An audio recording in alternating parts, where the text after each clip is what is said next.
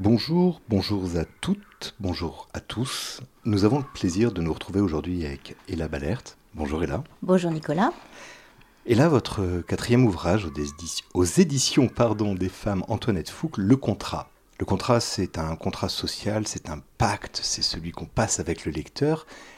Et dans ce roman, il y a beaucoup de pactes et il y a surtout beaucoup de codicilles et, de choses un peu cachées, des, toutes petites lettres qui nous invitent à faire très attention. C'est une histoire chorale qui tourne notamment autour de l'édition. Alors c'est amusant, on voit tout de suite une mise en abîme. Comment démarre l'écriture de cette histoire, Hélène? Elle a démarré, euh, en fait, quand je suis tombée sur, la, sur une phrase de Bernard Noël que je cite d'ailleurs au tout début, qui dit euh, faudrait, quand on écrit, qu'on pense qu'on écrit toujours le dernier, le dernier livre. Je sais plus les propos exacts, mais enfin, c'est dans les entretiens avec Alain Weinstein. Et ah, ça a fait tilt. Je me suis dit, effectivement, est-ce que finalement, quand on écrit, on n'est pas toujours plus ou moins dans une posture testamentaire? De se dire, c'est peut-être le dernier, et si c'était le dernier, qu'est-ce que je vais dire? Qu'est-ce que je peux dire qui soit réellement important? Rassurez-moi, c'est pas votre dernier livre.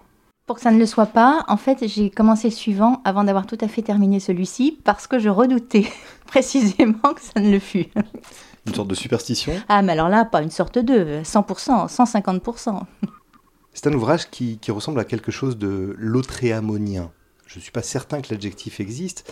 Il manque à peine la table de dissection, mais c'est presque la rencontre de cette machine à coudre et d'un parapluie. En guise de machine à coudre, on a une romancière, une écrivaine, Jeanne, et de parapluie, un éditeur. Est-ce que la comparaison vous semble supportable? Oui, oui, et en guise de chant de Maldoror, on a le chant du cygne. Absolument. Un roman dans lequel vous n'hésitez pas à plonger parfois avec un peu d'acidité. Vous inventez même le festival du dernier roman, celui qui serait, je sais pas, le cimetière des éléphants? Ou des cimetières marins. Non, il existe toutes sortes de festivals du premier roman. Absolument. De prix du premier roman mais rien auprès du dernier, autour du dernier roman. Je me suis dit, c'est très injuste quand même qu'on ne fasse rien avec les anciens. Et donc, voilà. Ça, plus la citation de Bernard Noël euh, sur finalement cette réflexion sur la littérature, ça a été le point de départ. Je me suis dit, voilà, ça va y avoir des éditions consacrées au dernier roman, l'édition des derniers romans et un salon du dernier roman. Vous participeriez vous-même au salon du dernier roman? Eh bien, je ne sais pas, parce que tout de même, il faut préalablement avoir signé un contrat de type faustien par lequel on, voilà, on s'engage à ne plus écrire après le texte qu'on aura remis. Ou alors on est mort. Ah, alors, participer morte à un salon du dernier roman, ça ne me dérangera pas. Par contumace Quelque chose du genre Précisément. Une histoire sur l'édition, une mise en abîme. Il s'agit d'une femme, Jeanne, qui va signer, qui peut-être on hésite longtemps, à signer un ultime ouvrage avec des éditions que vous avez baptisées Thanatographe. Thanatos, la mort. Euh, certes. Donc, ce sont des éditions que Christophe Lambert décide un jour de fonder parce qu'il travaille dans l'édition comme commercial, mais il a pour ami Pierre Camus qui décède dans un accident, comme un autre Camus euh, célèbre en lui laissant un manuscrit, enfin en laissant un manuscrit dans la voiture. Et c'est pour euh, mon personnage de Christophe un signe du destin dont il s'empare en se disant voilà, l'heure est venue pour moi de changer, pas complètement de métier, il va rester dans le milieu d'édition, mais il va devenir éditeur lui-même. Il va éditer le manuscrit de son ami, qui donc est le dernier manuscrit. Et, Christophe est un personnage euh, cynique, dandy. Euh, désinvolte presque. Un peu désinvolte, moins, moins qu'il n'y paraît, parce qu'il a ses failles, j'en entrevois quelques-unes dans son adolescence. Donc Christophe va, va décider de fonder ses éditions euh, en les consacrant à ce, au, dernier texte, hein, aux Ultima euh, Verba, pour rendre hommage à son ami et, et, au-delà. Alors ça, cela veut dire quoi? Cela signifie qu'il va essayer de repérer les textes inédits d'auteurs décédés. Et là, je m'amuse avec des inédits possibles de Pessoa, de Nizan, de Poe, de Gogol, etc. Certains sont vrais, certains sont faux. Je brouille les pistes. Hum, mais bon, une fois qu'il a fait ça, il faut qu'il trouve des manuscrits d'auteurs qui peut-être euh, sont en passe de bientôt euh, décéder, et puis d'auteurs qu'il faudrait peut-être convaincre de ne plus écrire après pour telle ou, telle convaincre de mourir. Voilà, éventuellement convaincre de mourir.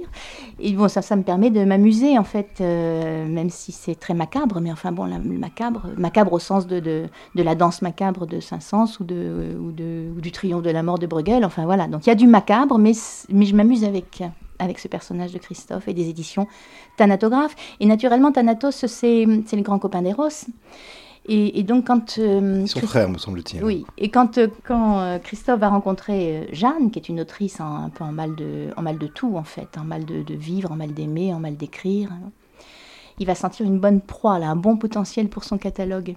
Et un grand renfort de, de, séduction, mais aussi de, de tentative d'emprise. Enfin voilà, il va essayer de la convaincre de signer le contrat alors c'est un des contrats du, roman, effectivement, de signer le contrat par lequel elle va écrire un texte qui soit le dernier. On est déjà face à une sorte de, perversion, de relation de domination. Hmm. Oui. Et vous avez un récit, je ne veux pas tout dévoiler, mais un récit qui commence trois fois. Il y a trois débuts à ce roman, c'est assez rare pour être noté, trois incipits. Le premier en 1944, qui aboutit, et on le découvre assez facilement, c'est écrit avec une extraordinaire pudeur, mais qui aboutit purement et simplement à un viol. 70 ans plus tard, un accident de voiture, celui de Pierre Camus dont vous venez de nous parler. Et puis le troisième, qui est celui de Jeanne, qui, plus légèrement, si je peux dire, euh, vit une rupture sentimentale, mais finalement une rupture qui est très bénéfique pour elle. Ce sont trois entrées très distinctes. Euh, quelle est la mise en garde pour le lecteur avec ces trois Zinkipit je ne sais pas si c'est une mise, en garde, une, en tout cas c'est une mise en scène, ça c'est certain. Le premier, le prologue qui se passe en 44, euh, me permet d'installer, la thématique de la, filiation, puisqu'un un enfant va être conçu de, ce viol. Et le thème va parcourir tout le roman, et il faut attendre la dernière page pour savoir ce qu'est devenu ce bébé qui a désormais 70 ans. Et, voilà. et puis ça me permet d'installer d'emblée le personnage de Marie-Madeleine, qui donc a 14 ans à ce moment, 13 ans à ce moment-là, mais qui dans l'essentiel du roman euh, est le personnage pivot, à bientôt 90 ans, puisque le reste du roman se passe de nos jours. Donc ça installe le, personnage principal et une thématique. Ça installe aussi ce, tout, ce prologue de très bref, hein, de 2-3 pages, même pas. Ça installe une certaine indécision, une certaine ambivalence des signes qui, place le roman dans une certaine ambiance. C'est-à-dire que ça se passe, l'enfant est violé le jour de la libération à Avranches.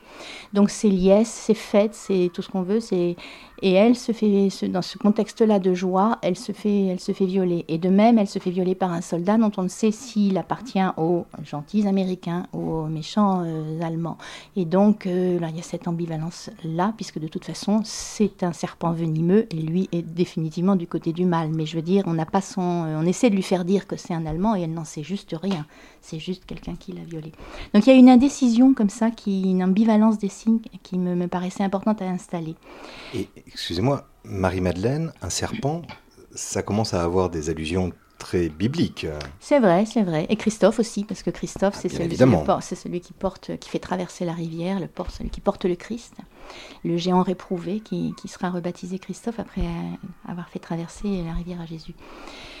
Et hum, alors les deux autres incipits, qui sont un petit peu moins violents, mais qui sont quand même dans la violence, effectivement, me permettent eux aussi de présenter les personnages euh, principaux dans la première partie au moins. Donc c'est l'accident de Pierre Camus et le personnage de Christophe, et la séparation, la rupture que subit parce qu'elle ne l'a pas décidé, mais qui va lui faire le plus grand bien, Jeanne, le personnage de l'autrice. Donc un ça me, permet aussi d'installer le, dispositif narratif puisque pendant toute une partie de la première partie, chaque chapitre concerne, un, personnage, Christophe, Jeanne, Christophe, Jeanne, jusqu'à leur rencontre. Enfin, et, il y a un écho entre ce premier incipit et le troisième, c'est celui de l'emprise, de la perversion, de la violence, de l'agression. L'accident en voiture est finalement regrettable, mais, mais, mais circonstance malheureuse. Dans le premier dans le troisième, il y a cette euh, relation étrange à la contrainte, à la violence. Et puis Jeanne se libère avec... Elle est quittée, mais elle se libère d'un homme qui cliniquement, on appellerait ça peut-être une sorte de pervers narcissique. Pervers, oui. Enfin, quelqu'un qui la maintient dans l'humiliation permanente, dans la dévalorisation. Donc, c'est la violence est, moins euh, grande que dans le viol initial de la jeune Marie-Madeleine. En revanche, elle est récurrente, elle, s'installe durant des années et elle a bien et elle fait écho à des humiliations plus anciennes du personnage de Jeanne. Donc, qui est vraiment un personnage qui n'aurait jamais eu la force. Enfin, peut-être euh, l'aurait-elle eu finalement, mais enfin, ça aurait pu prendre plus de de temps, de quitter son mari et de se redresser et de retrouver sa dignité. Tandis que là, par la force des choses, elle l'est quittée et en fait, ça va lui faire du bien puisque ça va l'obliger à reprendre sa, vie en main. Donc oui, il y a effectivement de, de la domination sur les, au moins sur ces personnages de femmes dans les deux, dans ces deux incipits-là, oui. Alors à ce niveau de la lecture, on a à peine passé une vingtaine de pages et déjà une question se pose, mais vous aimez les casse-têtes, les puzzles, vous aimez ces choses à assembler et, qui nécessitent des réflexions intenses Alors, euh, en l'occurrence, dans cet ouvrage-là, oui, c'est vrai que c'est un petit côté puzzle il faut, ajuster les pièces, faut déjà les identifier et les, ajuster. Et à la fin, l'image, euh, je pense qu'elle est complète et qu'elle s'organise euh, à, peu près, à peu près bien. Pour autant, oui, c'est un petit côté très ludique. Moi, je le vois comme quelque chose de très ludique. Le casse-tête, euh, c'est intéressant si ça reste un peu amusant et si ça reste un plaisir. Je veux pas que ce soit non plus une prise de tête insupportable pour le lecteur. Et pour ça, il y a de l'action, des rebondissements, du suspense, euh, des personnages qui ont une petite épaisseur psychologique avec laquelle je travaille, que je fais évoluer, etc. De façon à ce que le, côté euh, bien maîtrisé de la, composition ne, ne, soit pas vécu comme, comme quelque chose d'imposé. Mais bon, voilà soit vraiment l'occasion de, de, s'amuser avec les indices, les signes, un petit peu comme dans, parfois comme dans un roman policier. D'autant que vous nous mettez à l'aise dès le début. En exergue de l'ouvrage, euh, trois auteurs vous servent de citations. Alors, euh, les trois, je les ai devant les yeux. Il s'agit ni plus ni moins que d'Alvaro de Campos, de Fernando Pessoa et de Bernardo Soares. Et puis, on a logiquement une petite lumière rouge qui s'allume à l'intérieur de l'esprit en se disant mais qu'est-ce qu'elle me raconte? Historiquement, quand on a un peu d'histoire littéraire à l'esprit, il semble que ces trois personnages soient connectés. Oui, oui, là, je m'amuse. Je m'amuse dès l'exergue, en fait. Voilà, ces trois exergues sont vraiment le signe de. C'est l'invitation au jeu. C'est l'invitation. Oh, c'est l'invitation à plein de, plein de trucs en fait. C'est l'invitation au jeu, oui, absolument. Euh, au décryptage, comme vous venez de le, faire, parce qu'effectivement, il faut identifier euh, ces, ces, trois, ce, qui se cache sous, sous, ces trois, sous ces trois noms.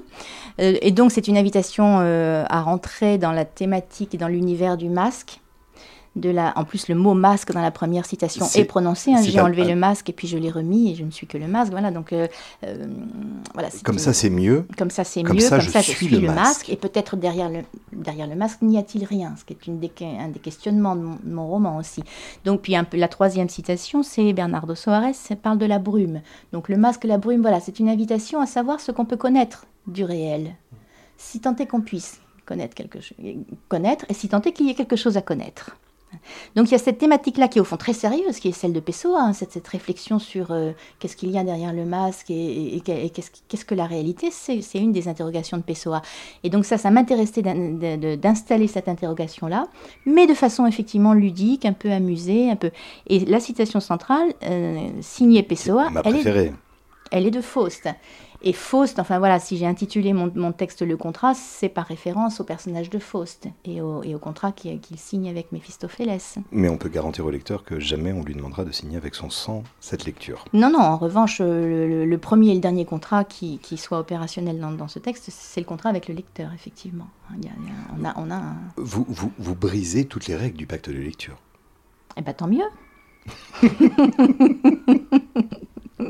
Mais en même temps, on est dans ce voyage, on est dans cette aventure. Euh, l'unique mystère de tout et partout, c'est qu'il y ait un mystère de l'univers, qu'il y ait un univers, qu'il y ait quelque chose, qu'il y ait un, qu'il y ait. Oui. Elle est magnifique cette citation. Elle est hein. splendide. Ah oui, oui. elle, elle, me plaît énormément parce qu'elle est, elle est dans le, à la fois dans l'inscription de quelque chose et dans son effacement, dans le même mouvement. Et ça, euh, ça me parle infiniment. Et ça m'a beaucoup intéressé pour le personnage de Jeanne, qui est un personnage qui est elle aussi dans cette espèce d'effacement permanent d'elle-même et qui, est, qui a ce rapport au monde, qui était déjà un petit peu le, cas de mon personnage de placement libre. Jeanne est très proche du personnage de, de placement libre. Euh, et donc c'est un personnage qui, qui, est dans une grande porosité euh, au niveau de la frontière entre l'intérieur et l'extérieur. Elle le dit d'ailleurs à un moment, de, enfin je, je, le, je, le, dis à propos d'elle, propos qu'elle n'est elle n'est plus rien dehors et elle est entièrement vidée, elle n'est plus que l'extérieur en elle. Voilà, elle n'est plus que le masque. Elle n'est Elle n'est plus que le masque, oui, voilà. Et puis il y a cette, euh, cet échange permanent, et elle-même, elle-même en elle-même n'est plus rien, quoi. Elle n'a plus, plus rien dedans. Et elle se remplit du. Elle a ce vide qu'elle ne peut remplir que du monde extérieur. Mais dans le monde extérieur, elle n'est rien, parce qu'elle est effacée, parce qu'elle est timide, parce qu'elle est infériorisée, parce qu'elle est, euh, elle a été humiliée, ça, et qu'il faut qu'elle retrouve toute sa dignité qui va lui rendre une place. C'est un roman, on en parlait tout à l'heure, c'est un roman sur la quête de libération à différents niveaux. Qu'est-ce que signifie se libérer? Ce dont se libèrent mes personnages, ce dont je crois qu'il faut qu'on se libère, c'est des peurs qu'on a, quelle que soit l'origine de la peur en réalité. C'est ça qui nous entrave, nous empêche de vivre. Si on est installé dans l'illusion, c'est qu'on n'en ait pas peur. On ne va pas chercher ailleurs. Enfin voilà, si je suis le masque et que je sais que c'est là que je suis bien. Si j'ai conscience de ma situation. Et si elle me, convient, Voilà. Euh, donc c'est se libérer, c'est se libérer de nos peurs. Je vais vous faire revenir dans le réel. C'est votre quatrième ouvrage aux éditions des femmes, Antoinette Fouque. Vous écrivez sur une femme qui va peut-être signer avec un éditeur un peu, un peu incongru. Qu'est-ce que vous apporte la maison d'édition dans cette relation à l'écriture que vous pouvez avoir comme accompagnement? Il y a une symbolique particulière. Des éditions des femmes? Oui. Alors, euh, les éditions des femmes, c'est un espace, c'est un toit, c'est un, espace éditorial euh, extrêmement accueillant. Enfin, là, effectivement, c'est la première, maison qui me suit. Mis à part Flammarion, mais c'était pour les textes jeunesse, mais en, littérature adulte, c'est la première maison qui me suit. Et, hum, c'est un, un, un espace où le mot sororité n'est pas un vain mot. Et c'est un espace très accueillant, enfin en plus à une époque de grande précarisation des auteurs sur pas mal de plans. Euh, je ne dis pas que c'est que j'ai bien sûr chaque texte doit être accepté, mais voilà c'est déjà une moi pour moi ça a été essentiel cette euh, de m'y sentir accueilli avec le premier texte des placements libres et de et de m'y sentir réaccueilli à chaque fois. C'est un espace de sécurisation. Et pour l'écriture, ça n'est pas, euh, ça n'est pas rien. On n'écrit pas dans les mêmes conditions quand on est comme ça. Euh. Alors justement, l'écriture, parlons-en. On l'évoquait tout à l'heure. Flaubert était cité un peu presque par hasard, mais il y a quelque chose de Flaubert que vous avez emprunté, son gueuloir, dans l'écriture, parce que vous lisez à voix haute vos textes. Qu'est-ce que ça vous apporte, cette manière de travailler? Alors c'est essentiel pour moi de lire à, voix haute, d'autant que je travaille la ponctuation euh, avec un rythme qui m'est propre, qui m'est singulier, et parfois, surtout dans ce texte-là, j'assure, enfin, j'essaie de trouver une fluidité de la phrase qui parfois d'ailleurs m'entraîne de la narration au monologue sans transition et parfois même dans la même phrase. J'en viens à passer du jeu au elle, par exemple, à propos du personnage de Jeanne, ce qui n'est pas qu'une petite pirouette stylistique ou un truc de forme comme ça qui serait gratuit, euh, histoire de. Pas du tout, c'est une. Pour moi, c'est une une, une, manière stylistique d'exprimer ce dont j'ai parlé tout à l'heure, à savoir cette porosité du personnage entre dans, laquelle l'intérieur et l'extérieur s'échangent tout le temps. Donc cette façon voilà, que j'ai euh, au plan stylistique de le traduire, c'est ce, ce, jeu au niveau des pronoms personnels de temps en temps, mais aussi au niveau donc de la, du rythme de la phrase et donc de sa ponctuation. Et il faut bien que je vérifie que ça puisse se prononcer, que c'est audible, que ça sonne. C'est extrêmement important pour moi de, de la façon dont ça sonne. De toute façon, j'aime beaucoup lire à voix haute, donc j'ai besoin d'entendre mes textes. Donc il y a ce travail-là de, de, gueuloir qui est, euh, qui est important. Et puis, la référence à Flaubert dans le roman, elle y est aussi à propos de... C'est Marie-Madeleine, ma, donc, la jeune fille violée du début qui devient une vieille dame, parce que l'essentiel du roman ne se passe pas en 44, il n'y a que le prologue. Hein. Le reste, c'est vraiment, ça se passe de nos jours. Et, Marie-Madeleine, qui est devenue une, dame âgée de presque 90 ans, elle a une petite fille, Gwenaëlle, qui incarne la joie de vivre, enfin qui est vraiment qui est exceptionnelle, ah, qui est vraiment très vraiment très porteuse de, de, valeurs très positives et très très lumineuses comme euh, enfin j'espère comme personnage et qui s'entend extrêmement bien avec sa grand-mère, ce qui n'est pas facile parce que c'est une dame euh, c'est une dame un peu excentrique, très franche, très directe, en empathie totale avec euh, tout, tout, ce qui est souffrance autour d'elle, mais n'empêche que ça en passe par un côté un peu impérieux des fois, mais elle s'entend vraiment très très bien avec sa petite fille. Laquelle est en première, passe le bac de français et travaille sur euh, Madame Bovary. Et la Marie-Madeleine, euh, lui parlant d'Emma Bovary, lui dit Mais écoute, regarde Emma Bovary, qu'est-ce qui, euh, qu'est-ce qui lui fait le plus plaisir? C'est de se répéter J'ai un amant, j'ai un amant. Alors Gwenaël fait semblant de, de, s'offusquer, mais en réalité, elle en est ravie naturellement que sa grand-mère ait la liberté de parler comme ça, de plaisir avec sa petite fille. Enfin bon, mais, mais c'est très important en réalité cette référence au fait que il y a le réel, il y a les choses que l'on vit, et puis il y a les mots dont on se le raconte, qui permettent de l'ingérer, de le, de, vivre, et qui permettent donc d'ajouter au réel, d'augmenter, voilà, c'est presque au sens de réalité augmentée. Hein. Le, le, récit, les mots, et donc la littérature, augmentent la réalité d'une dimension euh, fictive, fictionnelle, onirique, etc., qui la rendent vivable, pleinement vécu au sens de Proust, et c'est déjà ce qu'avait compris euh, Flaubert en disant bah oui, Rodolphe, c'est important pour Emma, c'est un amant, c'est agréable, mais se répéter j'ai un amant, ça ajoute au plaisir.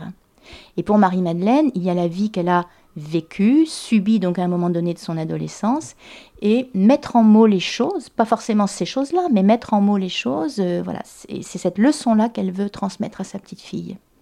Au fil du roman, vous naviguez entre une forme de mensonge construit, très construit, et que vous mettez en balance avec euh, cette littérature, cette narration. Me venait à l'esprit la référence d'Aragon, le mentir vrai, mais on n'est pas chez vous dans une tentative de mentir en donnant l'apparence de la réalité. On est dans un travail qui est dans un entre-deux. La littérature est porteuse de quelque chose. Oui, mais ça n'est pas de mensonge. Parce que le, mot mensonge. alors c'est vrai, qu'Aragon. des choses trappes. Vous nous piégez, vous nous piégez et, on y prend goût au final. Oui, mais parce que voilà, on revient à l'idée de jeu. C'est vraiment, j'essaie vraiment de le rendre euh, ludique, euh, ce, dispositif de choses trappes, de tiroirs, de miroirs, etc. Donc le mot mensonge est affecté d'une valeur un peu morale qui n'est pas dans péjorative même, bien sûr. Oui, qui n'est pas dans, qui n'est pas euh, opérationnel pour le pour le roman. En revanche, oui, bien sûr, on est dans le dans le vrai pas vrai, dans le mais c'est dans le il y a tout un échelonnement comme ça qui va du réel, très réel, très avéré, très existant, et puis euh, jusqu'à l'irréel totalement euh, fantasmatique, onirique, inventé, pas attesté dans les faits. Et entre les deux, il y a un échelonnement des réalités comme ça, entre un réel qui va être très irréel, un, réel, irréel, par exemple le rêve, etc., mais qui va nous affecter dans la vie de tous les jours. Et, c'est sur cet échelonnement-là que les, que les faits, les gens, les choses se disposent. Donc on n'est pas dans le mensonge, on est dans... Euh, dans le, oui, mais on est dans la fiction de toute façon, on est dans le jeu avec les signes, on est dans ce que Maxime Decou appelle l'imposture. Mais il, en parle y compris à propos de mon roman, mais il y a un petit peu de ça effectivement. Précisément. L'imposture. On est dans une mise en abîme pour le linguiste. En réalité, c'est de la théâtralité, c'est un roman théâtral éminemment. Oui, c'est vrai. On passe derrière les rideaux et mm. derrière les rideaux se passent des tas de choses. On passe derrière le masque. On retrouve le masque, on retrouve le paraître, on retrouve l'illusion, toute cette euh, mise en scène effectivement de la, façade et puis il y a la coulisse. Mais peut-être que peut-être que c'est sur la, dans les coulisses que se passent les, choses réelles. Peut-être que voilà. Puis peut-être qu'il n'y a pas de coulisses finalement. Peut-être que si on tire le rideau, hey, à savoir ce qu'il y aura derrière. Peut-être même que vous nous en avez dit plus hors micro que dans le micro. Peut-être même. Qui sait. Euh, il y a malgré tout dans cet ouvrage une ligne de force première, essentielle c'est que par la fiction, on peut parler de ces violences que les femmes ont subies.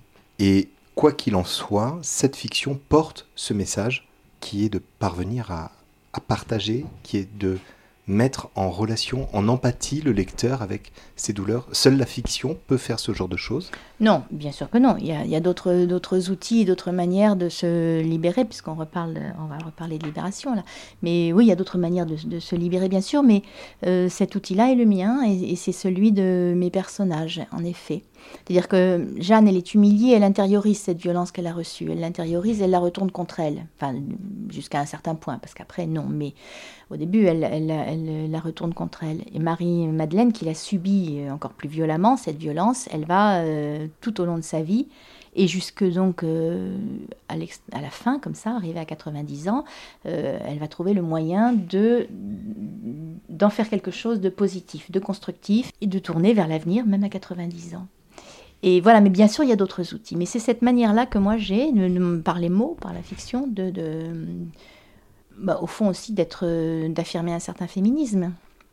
Vos personnages sont féministes? Ah bah Marie-Madeleine, oui. Marie-Madeleine a même, euh, dans, les, dans les années 70, je crois, elle s'occupait de la rubrique sexologie de l'âge tendre, ce qui, est vraiment, qui a vraiment existé. D'ailleurs, je lui donne comme collègue au journal une gynécologue dont j'ai un petit peu changé le, le nom, mais qui a vraiment existé et, qui, et donc cette rubrique existait. Et je fais, quand je fais état à un moment donné des réactions choquées des lecteurs, parce que c'était une rubrique dans laquelle elle donnait des conseils aux jeunes filles de l'époque pour euh, connaître leur corps, pour en parler sans, sans honte, euh, pour savoir ce que c'était que le plaisir, y compris le plaisir féminin, etc. Là, euh, il y, a des, il y avait des réactions choquées des lecteurs à l'époque.